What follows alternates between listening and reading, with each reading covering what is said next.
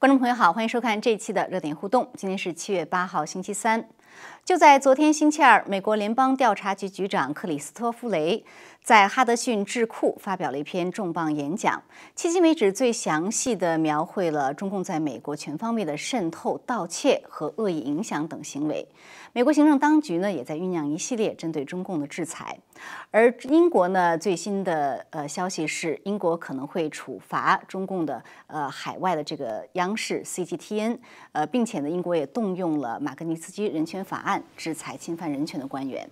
今晚呢，我们还是请来两位嘉宾谈一谈这些最新的热点事件。一位是在现场的时事评论员恒河先生，恒河先生您好。方飞好，大家好。嗯，谢谢。呃，还有一位是通过 Skype 和我们连线的特约评论员肖恩先生，肖恩先生您好。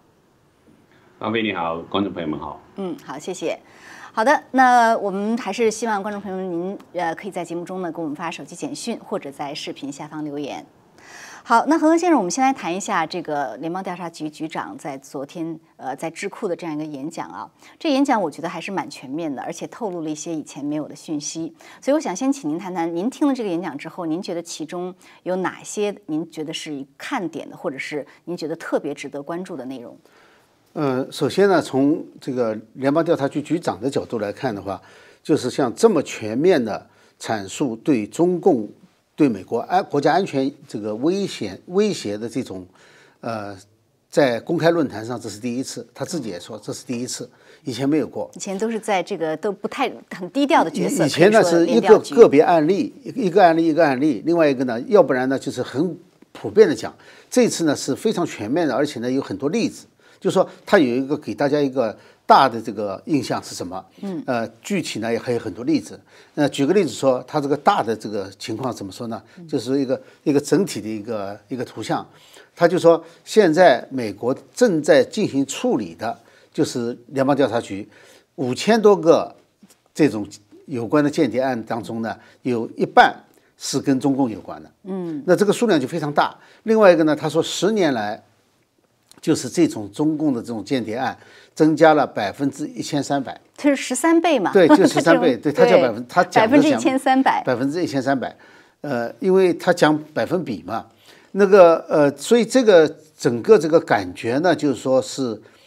情况相当严重。然后呢，他举了很多例子，很多例子当中呢，呃，我觉得比较有意思的哈，一个呢是他重复了以前一些千人计划的案子，他把它都放在一起说了一下。呃，千人千人这个千人计划案子当中几个比较典型的案例，他把它讲了一下，这个我们不奇怪，都讲了。但是呢，有几个我觉得是很重要的。一个呢，他是对美国政界，对，就对美国政界呢，呃，他说是一种就是对美国政政界的这个呃用恶意影响是吧？对，他叫恶意影响，他叫恶意影响。这种恶意影响呢，是通过什么呢？通过行贿啊，或者是施加政治压力啊，或者是这个就是比如说。你这个，呃，你跟他有经济关系，他就用这个经济关系给你施压；有的呢是通过这个外交人员直接施压，有的呢是通过中间人施压。那么，呃，这是讲这个对政界的这种恶意影响。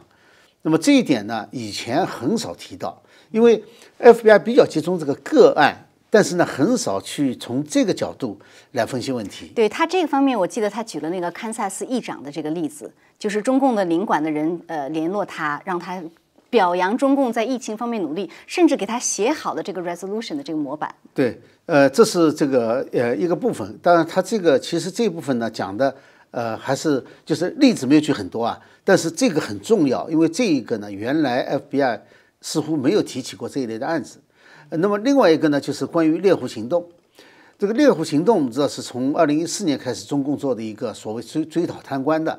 那么这个呢，谁也没想到，FBI 这次把它提出来了。提出来的原因呢，是他认为这个猎狐行动呢，表面上呢是一个追讨贪官那个腐败，呃反腐败的，但实际上呢，他会把它针对很多这个就是意见人士、不同意见的人士和流亡人士。那么这些人实际上是并没有刑事犯罪的。那么他举了一个例子呢，也非常让我吃惊。是，他也是他自己也说的非常震惊，就是说他们找到了他的亲人，找不到这个人就找到他的亲人，而且是派人到美国来找。就中共派人去找。中国中共派人到美国来，那么就告诉他说，你只有两条路，说你去转告他，只有两条路，要就是回国接受审判，要就是自杀。那么这个就是就是等于是赤裸裸的在美国进行威胁，还进行他的所谓刑事追逃行动，这是不可以的，因为这是美国的，美国是一个主权国家，所以美国对这个问题呢是现在看得比较重。呃，我是没想到他会把这件问题这个问题提出来。那么当然呢，还有一些关于这个就是经济间谍啊这方面呢，我们都知道很多。还有呢，就是让这个学术界和媒体自我审查。对，哎，所以他这里面其实举的例子非常多。那我的感觉呢，就是说，呃，他是从 FBI 的角度呢，让我们看到了一个现状，就是说 FBI 现在针对中共。对美国，因为 FBI 是管国内的嘛，就是保卫美国宪法，保卫美国人的安全。那么对美国的安全，当然，当然，当然里头还有一些就是美国的呃数据库啊，怎么样被中共盗用，呃，导致每个美国人都可能受影响。那这方面也讲了，就是说它是很全面的。另外一个呢，就是注意到了一点，就是他他再次提出来了，这是一系列演讲的一部分。对，因为我们知道第一个呢是国家安全顾问奥布莱恩，奥布莱恩，呃。他是第二个，然后下面呢还会有这个司法部长，还会有国务卿，专就这个中共的这个对美国的安全影响的问题，还有两次讲话，就是说在这几周之内会有一系列的这个演讲。是是，呃，肖安先生，就是我也想请您谈一谈您的观感啊。但是就是因为刚才呃恒河先生提到这个猎狐行为呢，我想稍微提一下，就是当时我听到他讲这个猎狐行为的这个段话的时候，给我两个感受，一个就是说，似乎美国现在把这个提出来，似乎他是不太承认。中共这个猎狐行为的合法性。那另外一个，他讲到这个，你要么回国，要么就自杀，这种赤裸裸的语言啊，我觉得就是有点像黑社会的威胁，而不单纯是一个执法的问题，在别的国家执法的问题。所以，请您谈一谈您对这个看法。另外，整体上您对这个 FBI 局长这番讲话的这样一个观感。好，那我首先说一下关于这个猎狐行动的一个观感。那因为其实最近呢，其实在国会里面，其实已经有讨论。就是关于中共本身这样一个团体的这个定位的问题，就关于中共有没有可能定位成一个跨跨国的，就是 transnational 的一个犯罪组织的一个问题。所以这个猎狐行动实际上变成一个很直接的由 FBI 提出来的一个证据，就是说这个罪行是。中共在这个美国本土上所犯下的一个罪恶，因为你等于是用黑社会的手段，直接在美国本土威胁到这些意见人士的这个人身的安全，对吧？这是黑社会的手段，你要么跟跟着我走，要么你你家人或者你自己要要自杀，对不对？或者是被杀死啊？那这个直接是就是像 MS-13 啊，或者是卡特啊，或者是黑手党所做的这种行为嘛？所以 FBI 提出这样一个实例的话，等于是说给国会这么。呃，一个很好的一个一个一个例证，嗯，呃，一个一个证据，所以实际上国会正在考虑这件事情，所以等于说，这个 Christopher Ray 帮了一个大忙，所以我觉得这等于有可能促成在国会方面，就是对中共的这个定性方面的认识更加清晰，可能会得到更呃广泛的一个认可，所以这件事情我觉得啊。确实是对美国人来说是一个很大的一个惊喜，因为一般来说，过去对于中共所犯下的罪恶，你只是觉得，哎，啊，他们通过这个经济方面啊，这个或者是学术方面啊，或者是外交领域啊，或者是呃威胁到一些但呃本一些地方的政客啊等等，你会觉得，你知道他会渗透的很广，你会知道他在做一些就是见不得人的事情，但你没有想到他会直接这用这种呃威胁的手段，是甚至是。要威胁到人家生命的这样一种黑社会的手段，直接在美国本土做，啊，这还不是像比如说金正恩，你你你在其他的，比如说啊，在在新加坡啊或者其他地方你做谋杀的行动，你对啊，你你是你是在美国本土，所以他他就觉得哎，这个跨国犯罪行为直接跟美国相关了，所以我觉得这是一个啊很特特殊一个例子。那另外一点呢，就是整体上的观感，我我实际上觉得啊。也许司法部长哈巴他的呃，他今后的这个演讲可能会加深这个印象，但我至少从 Christopher Ray 的这个演讲中，我就感觉就是实际上中共对于美国的这方方方面面的这个渗透啊，呃影响啊，它其实就像一个寄呃寄呃一个寄生的生物一样啊。我我举个例子哈，就是有一种生物，它是一种藤壶，它是属于呃。蟹奴属的蟹就是螃蟹的蟹，奴是奴隶的哈，它是属于蟹奴属的一种生物，叫藤壶。这种藤壶呢，它是可以在螃蟹上找到它的关节，然后侵入到螃蟹体内，然后控制螃蟹体内的这个代谢，然后呢，甚至使得螃蟹有点不男不女的，就是如果公蟹被它侵入以后，它就有点像雌蟹的这个一些状态，激素就不稳定，然后呢，它会把螃蟹的所有的能量发就吸吸取过来，用来供应藤壶的发展，甚至以后这个连螃蟹都会照顾到这个呃。藤壶的后代的这个卵，它都会要去照顾，就很奇怪的一种一种这个寄生的过程。那我就觉得中共在渗透到美国方方面面哈，就将来找到突破点，找到它的关节，侵入到美国这个社会里面，然后再寻找它的这个，呃，就是能够培养它，能够。呃，使它进一步繁殖后代的这样一个机制，所以中共的这个一些宣传的体系，在在美国也有也有，就是说不同的这个主流媒体啊，或者是一些中文媒体都帮他宣传，滋生他这个力量啊，然后他再跟黑社会结合啊，或者是一些极端的组织进行进进行配合嘛。所以我觉得就是这像一个寄生物一样，在美国社会社会里面在繁殖，而且已经到一定的规模。所以现在其实我觉得 FBI 把这些。现状方方面面的这个渗透的情况提出来，其实有已经已经有点晚了嘛。其而且现在我我另外一个观感，我就是觉得，其实 FBI 只是谈到了现象，他还没有强调他们到底能采取多么有效的措施。因为他呃这个整个陈述过程中，我们可以看到，他说我现在已经忙不过来，对吧？我的所有的 field office 有这么多新的案例出来，他到底能这个一个个案子去追查下去？如果你没有根本的改变现状的这个措施的话，整个 FBI 的被动，被动是是无可避免的一个一个现状，所以我觉得这一点上，实际上美国还是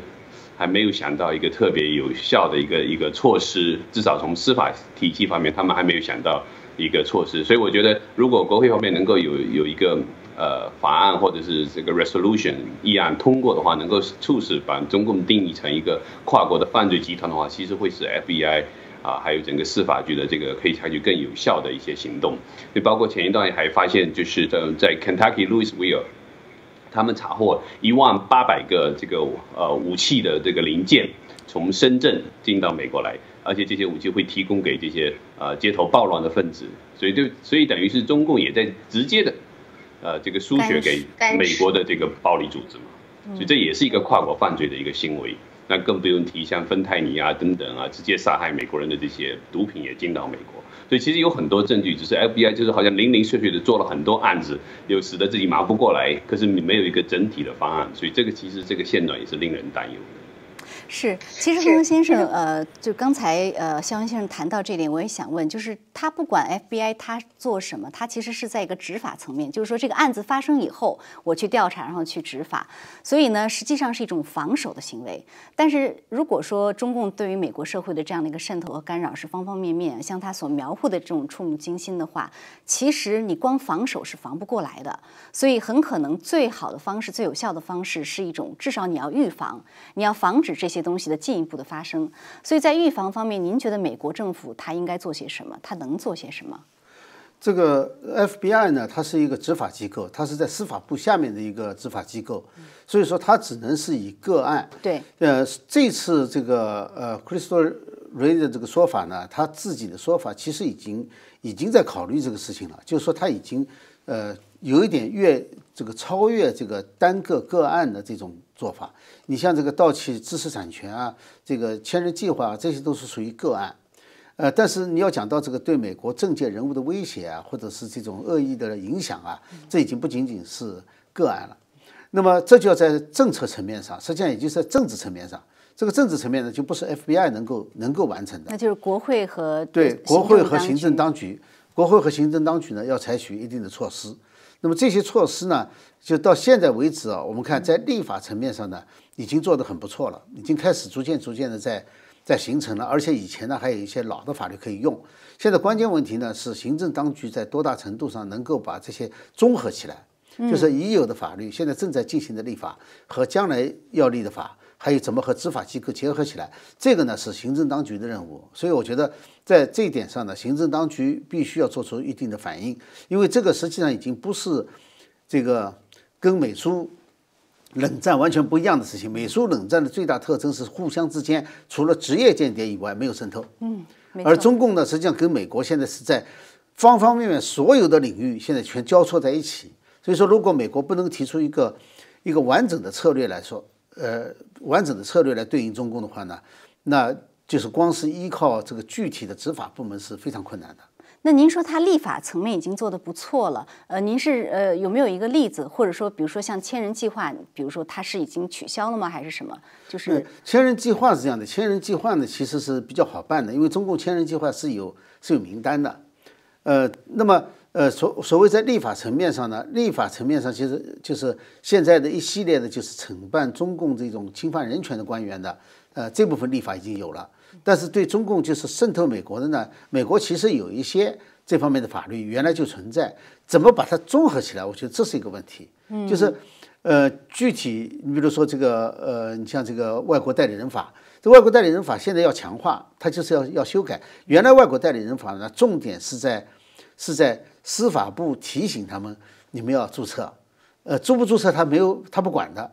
呃，而且呢是重点呢是在比如说在呃。劳比方面，或者是原来最早的时候两个重点嘛，一个劳比，一个宣传嘛。后来还有哈，哎对，呃，游说和宣传这两个部分。那现在呢，他们是更更多的是希望在这个法律当中呢，要增加一些比较扎实的内容，能够具体针对某个组织、某个个人就能够采取行动的。呃，所以说就是原有的法律呢会加强，这这个是一个比较典型的，就是这个外国代理人法，因为一旦被注册为外国代理人以后啊。他的活动就要受很多很多限制，对，包包括这个外国使团啊什么的，对，所以原有法律要加强，然后行就在执行上也要加强。是是有有一个统筹，就是行政当局必须要有统筹这件事情。嗯，好的，呃，那还有一个问题，我也想问一下肖恩先生，就是刚才我们因为谈到这个猎狐啊，这个 FBI 局长在谈到这段话的是最后，他发出一个很不寻常的呼吁，他说，在美国的华人，如果你受到威胁，说要威胁你让你回国的话，你可以报告当地的这个 FBI 的。机构，呃，您觉得他这个话释放出什么信息？呃，那么特别是在现在啊，就是美国对于中共的渗透全面反击，在执法上越趋严厉的时候，在美国的华人他应该怎么样摆放自己的位置？怎么样摆放和中共的关系呢？嗯，呃，我觉得他这个呼吁是非常有深远意义的一个呼吁啊，特别是对于很多华人。很多人可能已经习惯于这个中共的淫威，即使是很多人来到美国很久的话呢，啊，中共一旦威胁的话，很多人不知不觉的就会啊，就相当于是很多中国知识分子相当于是脊梁被打断了嘛，就像胡平先生一直说这个这个全辱，对不对？其实很多来到美国的很多知识分子不知不觉的，就是都会有这样的一种思想状态，一旦中共威胁，他就会考虑啊，我是。就是在这个威胁下，他确实面临生命威胁，或者是自己的家人面临很大威胁情况下，他往往会选择妥协。那么 FBI 局长这样一个说法，等于给他们一个信心，给他们一个支持，说其实美国社会有有一个司法体系存在，所以如果你遇到这样一种情况，你应该找美国来来一种庇护，啊，给自己一个呃可能的这个人生方面的一种保障，这个是很重要的一点。所以我觉得是等于是要重塑对美国司法的一个信心。那另外一点呢？呃，对于很多华人来说，也是一个严重的一个一个警告，就是说你其实你自己跟中国呃政府方方面面的这个中共方面的这种呃合作的话，如果过去有的话，一定要现在想办法脱钩，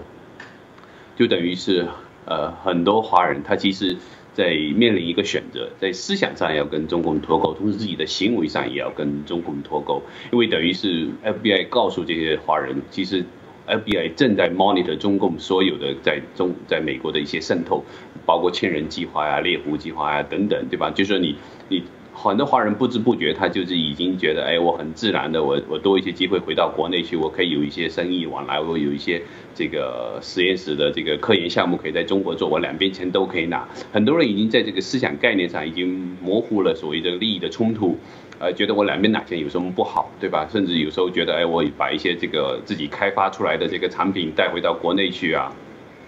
也模糊了这个知识产权的这个概念的问题。就很多人不知不觉就给给中共提供了这样的这个信息的服务。那更不用说有一些人本身就是中共派来的这个特务，他本身就是有目的的在这边。那所以这些华人等于是 FBI 给你一个充分的警告，你应该。呃要及时作为切割，而且 FBI 现在。呃，就是掌握的信息已经相当多，而且有这么多的这个几千个案例是跟呃中共相关的，所以实际上这一点啊，我觉得对华人也是一个非常重要的警警告。那另外对很多华人来说，即使你没有做这些事情的话，你也应该想清楚啊，就是中共的这些行为实际上严重损害了在美华人的呃这个利益，因为你华人对你生业的前途。啊，你自己以后升值的这个空间，全部都会因为这件事情受到影响。因为中共的渗透如果是这么全面的话，你威胁政界、呃商业界、科技界，全部都在盗窃，对吧？那整整体上，美国的这些公司或者政府部门，对于华人的这个提升。一定会打个问号，对于华人的信任度也会打折扣，所以将来你自己本身在北美的这个前途都会受到影响。所以这时候如果要能够有及时的切割，表明自己是真的是在美国是为了这个自由和和这样一个民主的体制，而不是说你被中共利用。啊，去追捧中共的这些呃邪恶的宣传啊等等，啊，就是认不能够分清中共不等于中国。如果华人做不到这点的话，你自己会受到影响的。所以我觉得这个警告也是非常有意义的。所以华人一定要重视 FBI 现在的这个行动和自己面临的这个选择。是对，而且您说到从思想上这个呃，从思想上脱离我，我觉得我想到的就是，确实你在美国要寻求美国法律的保护，而不是说他一威胁你就觉得你没有路可走了。好，这方面我不知道洪先生您有没有什么补充？呃，我倒是要想到了另外另外一个问题，就是华人社区怎么样来和中共切割的问题。因为这次呢，就是这个呃 FBI 局长呢谈到的一件事情，就是说，呃，中共通过中间人来向美国政界施压。这个中间人呢，他没有指具体是谁。那当然有一些呢是跟中共关系很好的美国人，对。但是其中我发现，其实我知道有很多就是亲共社团或者是华华人社团领袖，哦，就这些亲共社团的领袖，就是说他们通过某种在美国注册的华人组织，然后呢向呃替中共传话，呃这种的传话如果是达到了这种威胁的程度的话，那就是违反美国法律了。所以这种事情呢，我知道是有的哦，呃，肯定是有的，就是带话某某某怎么样，叫谁带个话。那么这个带话的人呢，往往呢跟他多少有点关系，或者没有关系也可以，就是中间有人认识的，就是我是谁谁的朋友来找你。这个事情呢被透露出来挺多的，呃，那么这个呢就就要特别注意了。虽然说 FBI 说呢，可能有的中间人自己都不知道他违法了。但是你是违法了，但是你是违法了，所以说这种事情呢，就是说你要想到不要替吹中共去做这种说客，就是做这种就是劝人家回国啊，或者劝人家不要做什么出格的事情啊。以前可能没有当回事，但是这次显然 FBI 已经把这一类的事情放到议事日程上，也就是说属于他们监控的范围了。能不能监控到是另外一回事，但是如果威胁被威胁的人去告。去找 FBI 保护，那么这个中间人就会遇到很大的麻烦。对，因为你这是恶意影响这个政府和当地这个政府的运行，所以实际上就是你你你干涉人家 这个政政治。因为你是代表一个外国政府在这里给这里的政客或者是政治家或者是民选代表施加压力，那就那就是一个很大的问题。对，呃，其实说到这个，刚才您说的，就是对于美国政府来讲，您觉得它应该是有一个比较统筹的、全盘的这样一个策略。呃，那特别是现在，因为这个有就是中共的这个港版国安法通过以后呢，很多人都觉得美国有一个应该有一个。呃，全面的这样的一个反应。现在呢，就是港版国安法这个，呃，美国有一个这个香港自治法案，它是作为一个回应，国会都通过了，然后到了这个川普总统这个桌面，哈，是上周五去递交的。那么现在已经周三，所以很多人都在问说，啊，那这个呃，川普总统到底签不签啊？什么时候签啊？签了以后，你到底会不会对对中共真正寄出这样的有有有打击力的这样的制裁啊？我不知道您这方面怎么看。呃，这个我觉得签是没有问题的，因为这个呃，就是一般的法案啊，这个总统不签的可能性一般都比较小的，呃，除非是这个带有特别强的党派色彩的，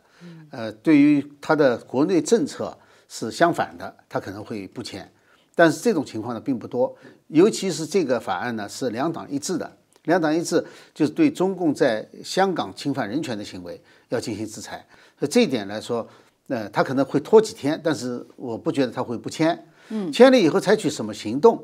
呃，这个呢，我觉得历来都是如此，就是说对于呃法律来说的话，现在已经立法了，立了法以后呢，就说行政当局呢采取行动的呃这个空间就大了很多，因为本来他没有这个法律依据，他没办法做。对，呃，现在有了这个法律依据了，想怎么做都可以。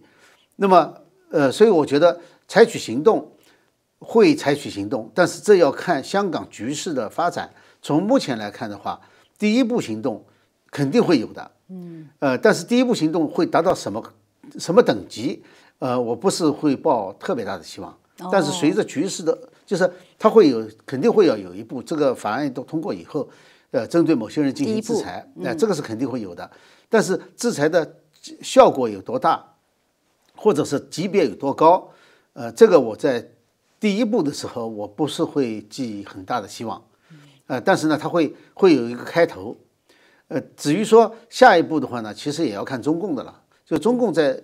这个行动当中会不断的加码。从目前看来哈，呃，国际国内的事情，中共在不断加码中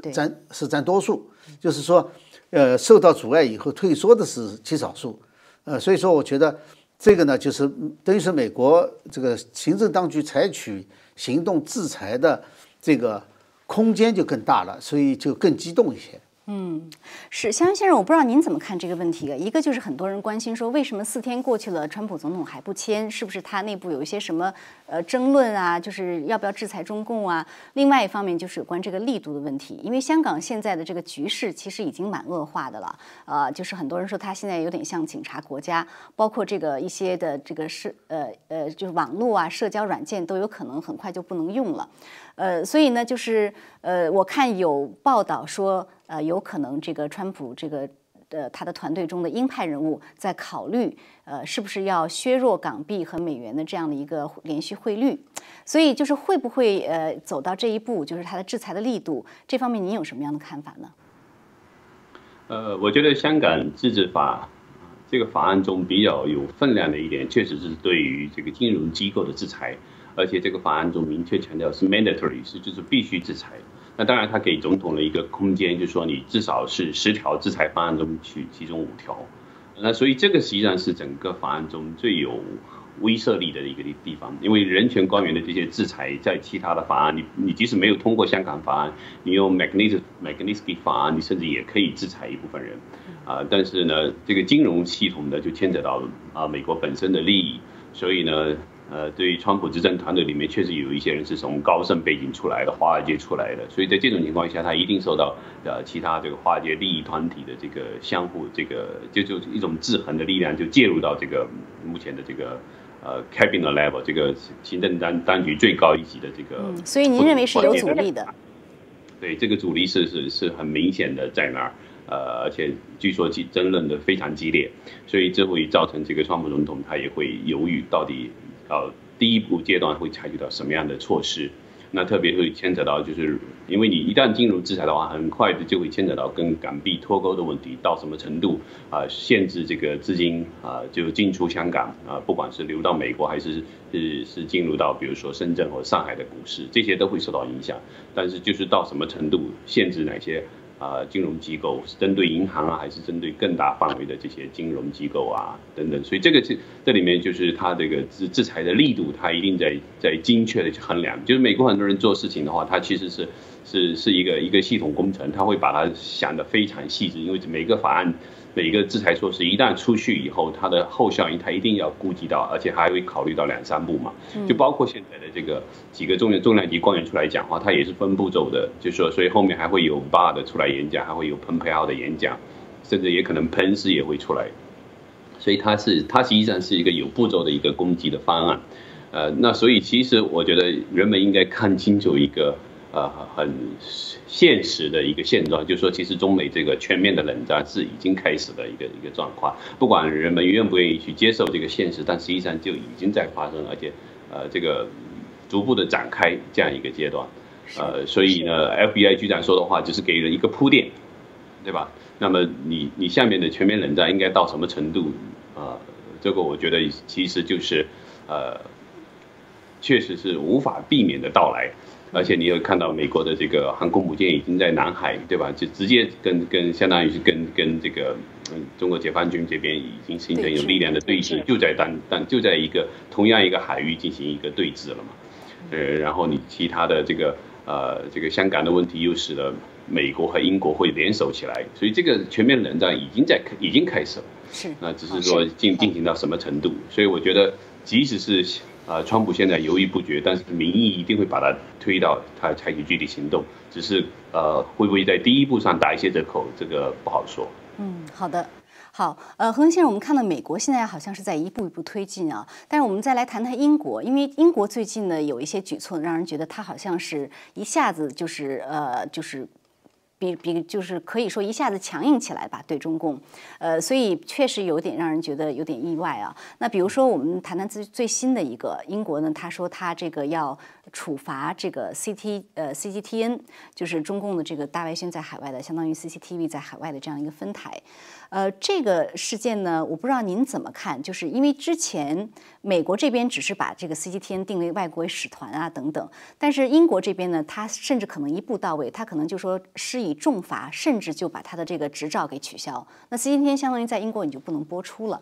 呃，一个，请您稍微谈一谈这个事件的背景，就是他为什么做出这样的决定。另外一个，您觉得这个事情，呃，它的这个意义，呃，大不大？如果这样的。呃，这个英国呢，它是有一个就是叫做 Ofcom，就是那个呃电讯管理局。电讯管理局对，英国有个电信管理局，它负责给这些媒体发外国媒体发那个执照。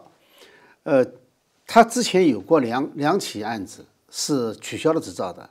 呃，一个好像是伊朗还是？我也记得好像是伊朗。还有一个是是不是俄罗斯？沙特也是中东的，好像中东哪个国家是因为违反了英国的这个规定，所以就。把它执照取消了，取消了。那这一次呢是韩飞龙，他是英国公民。那当时呢是受那个呃，就是一家英国那个制药厂、制药公司，一个非常大的制药公司，呃，受他的邀请去调查他们公司内部的腐败情况。哦，他一去，他是一个，他是个私呃私人侦探嘛，哎，他去一调查以后呢，就发现这个就是。他要调查的是这个制药公司内部的员工是受了中国中国方面的那个行贿，那中国方面行贿呢，很可能就不想让大家知道，不想让查下去，就把他给抓起来了，说他行贿。说他是在中国查是吗？当时在上海。哦，对，就这家公这家制药公司在上海的分公司让他聘请他去查的，结果把他抓起来了，说他行贿，就把他给抓起来了。抓起来以后呢，就电视认罪。那中共是老搞这一套了，电视认罪，结果呢，后来证明呢，CGTN 在英国两次播出他的认罪，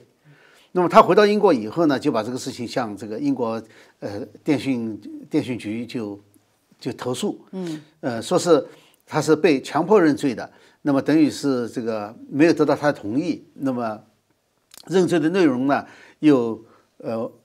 毁坏了他的名誉，而且是在司法定罪之前，电视上让他去认罪。对，就这几条，然后呢，他就投诉，投诉以后呢，这一次呢是他们这个得出结论来了，就是说他胜诉，呃，就胜诉，胜诉以后措施还没有采取，但是他的措施呢不排除会进一步的呃取消他的执照，呃，其原因什么呢？是同时现在还有两起案子是类似的案子，我估计其中有一个呢就是郑文杰案。对，我也觉得是。郑文杰就是那个英国的，呃呃，英国驻香港领事馆的工作人员，刚刚得到英国政治庇护的。嗯。那么他也投诉，他投诉还没有还没有那个审判下来，所以说如果那两起都落实了，那么取消执照可能就是唯一的选项了。现在暂时还没有，现在只是说他的这个违反的规定已经可以取消执照了，但是还没有做到这一步。嗯。那么其中有一个特别有意思的一点呢，就是。这个 CGTN 呢，呃，中国网呃电电视广播网那个，他还专门拿了一个证明，证明说这个韩飞龙当时没有被强迫认罪，是他自己要认罪的。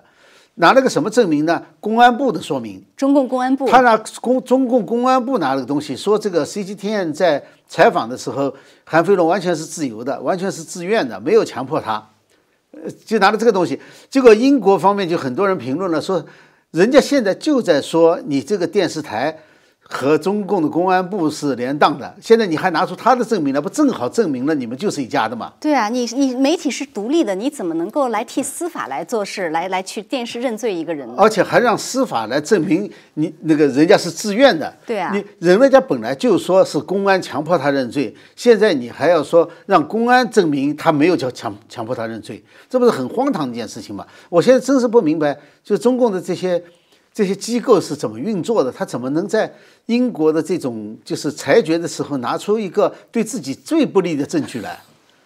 真的是给相当于给这个提供了证据，给英国这电讯部门提供了证据，证证证明他跟公安部联联手做这件事情，进一步说明你媒体做了你不该做的事情，你跟司法联手。那您觉得他如果是真的是呃吊销这个执照，这个对于中共在海外的大外宣是不是影响比较大？这个影响非常大，因为呃。在这个就是 CGTN 在整个欧洲的运作，总部就在英国。如果说英国的执照被取消以后，打击的不仅仅是在英国的外宣部分，而是整个欧洲的这个 CGTN 的这个外宣部分会受到严重打击。所以中共会想尽一切办法，就是像对付美国，就是这个 FBI 局长所说的那些各种各样的手段，他可能都会用上来阻止这件事情在英国发生。是，呃，香先生，我们看到最近，比如说，呃，一些其他国家的动作反而比美国迅速，而且是一步到位哈。比如说印度，它一下子就进了呃中共中国的五十九个这个手机的这个应用软件，呃，它也没有什么铺垫，也没有什么听证，反正它呃第二天早上起来，它已经把这个五十九个 app 给禁了。然后这个包括这个英国这个呃直接呢，它有可能取消这个 CCTN 的这个执照。而在美国呢，我们看到说，只是它被定为外国使团。呃，所以您觉得就是这些国家的呃举动，它对于呃其他国家，特别是对于美国吧，有没有什么样的借鉴甚至是推进作用呢？呃，我觉得就是如果看印度的话，那确实是整个印度的民怨啊，确实是非常大，因为你直接是牵扯到印度的士兵，对吧？被被中中共的军人打死。这是直接的，相当于是战争行为，所以这个印度人的这个气是下不去的。所以，我们看到连网络上都有很多呃嘲讽习近平的这个卡通印度做的，对吧？印度做的，而做的非常生动。呃，那呃，印度因为这个这个呃不是一般的所谓的这个，比如说贿赂啊、渗透啊，你是直接自己的军人失去了生命，对吧？相当于战场上失去了生命，所以这么大一个事情，所以他一定要有对等的反应。所以其实我。呃，这个印度比较干脆，他是不管这个你要不要更多的证据等等，他知道你这些，如果我花很多时间去调查你这么多不同的 app 到底是不是中共的这个资金支持的，是不是这个 cloud 也在中国，这个 server 也在中国啊等等，如果他花时间去调查的事情根本不对等，所以他是直接就直接取消，而且他还会有其他的这个行动，所以我觉得这个是就是说他必须做出的一个比较强硬的一个姿态。那对于英国来说，因为他被中共羞辱的太彻底了，在香港问题上，这个羞辱是极端的，对吧？你彻底就抛弃了这个过去跟英国签订的这样一个合约，所以，所以不仅仅是英国政府接受不了这个事实，连连英女王都受不了这样的羞辱，所以他英国方面也必须有强硬的姿态。但是美国方面呢，他一直采用一种 measured response，啊，就是有有衡量的一种应对的措施。他虽然知道自己这个。啊，在这次这个中共肺炎啊侵袭美国的过程中，很多人无辜的死亡是因为中共隐瞒了这个疫情对在武汉的爆发。但是呢，但但是美国也有很多的声音觉得这只是一个好像是一个流行病啊等等，所以他想要采取措施，想要要中共追责，可是他却没有办法，就是一下子到位采取很强有力的措施。那同时，川普本身又又会考虑到所谓的这个贸易呃这个协议。对吧？所以他有很多其他的考量，所以他就变成呃一个犹豫的一个一个阶段嘛，